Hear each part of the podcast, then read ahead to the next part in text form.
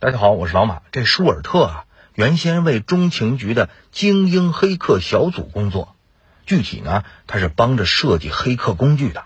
在这些工具里头有个宝库七号文件，哎，就是一些病毒啊、软件呐，或者木马程序什么的吧。检方指控舒尔特在辞职后把这宝库七号发给了维基揭秘网站，就是阿桑奇那网站。这宝库七号可以入侵并破坏目标电脑。是中情局从事网络战的重要武器。那具体维基揭秘都用这武器干了些什么？这咱们就不知道了。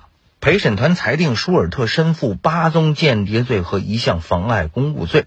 好家伙，八项间谍罪啊！每项间谍罪最高能判十年。舒尔特今年是三十三岁的小伙子，大概后半辈儿啊就只能在监狱里生活了。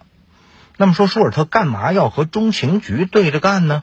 检方说啊，舒尔特曾向上级投诉过中情局的工作环境，但是没有受到重视，因此怀恨在心。这中情局工作环境还能差得了？哦，空调不良啊？哎，没听说过。反正人舒尔特不承认有罪。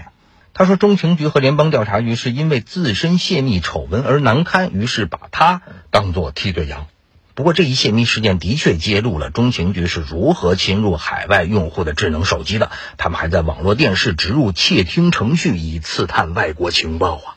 有人认为，正是这起事件让美国政府下决心跟维基揭秘网站和他的创始人阿桑奇死磕到底。哎，那你说这中情局里还有多少不可告人的事情呢？